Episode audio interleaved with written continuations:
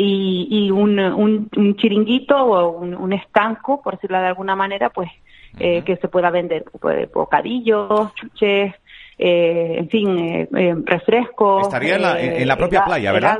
en, la, en, la, propia playa. En la propia playa estaría su, ubicación, ¿no? O, quizás en la, en la Rodonal. En la, avenida, en, la, Rodonal. Porque también va a haber va a haber modificaciones ahí, tengo entendido, en el sentido de tráfico. Se va eh, va a haber limitaciones. No sé, no sé si está al tanto de esa concejalía de obras y servicios, la cual nos, nos apuntaba que se quitarán esos volardos y esa, esa ese tránsito, ¿no? Yo sé, el concejal de de servicios y yo estamos eh, coordinando esas tareas al conjunto para la retirada de los volardos y los pivotes que delimitan el, el, están delimitando el camino, el tránsito, cuando eh, inicialmente se preveía que fuera también para em, habilitado para circulación de vehículos. Solo peatonal.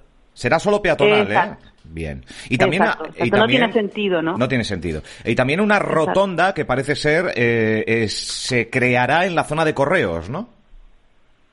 Sí, eso es lo que está eh, previsto según el, el, plan, exactamente el, el, plan el plan urbano de, Puerto del Rosario. Al final es una necesidad también, ¿no? Yo trabajaba por allí, por esa zona, antes de entrar aquí en el Ayuntamiento de Puerto del Rosario, justo allí en esa esquina pues, cuando, trabajaba para, para la entidad bancaria que estaba allí anteriormente y allí aquello era es complicado al día siguiente sí. sí. sí. sí y allí urge una acción eh, concreta y sí eh, eh, la previsión es de que hay allí alguna algún tipo de, rotonda pues que bueno que, que, agilice el tráfico también y que disminuye que, haga disminuir el número de, de incidencias por accidente en esa zona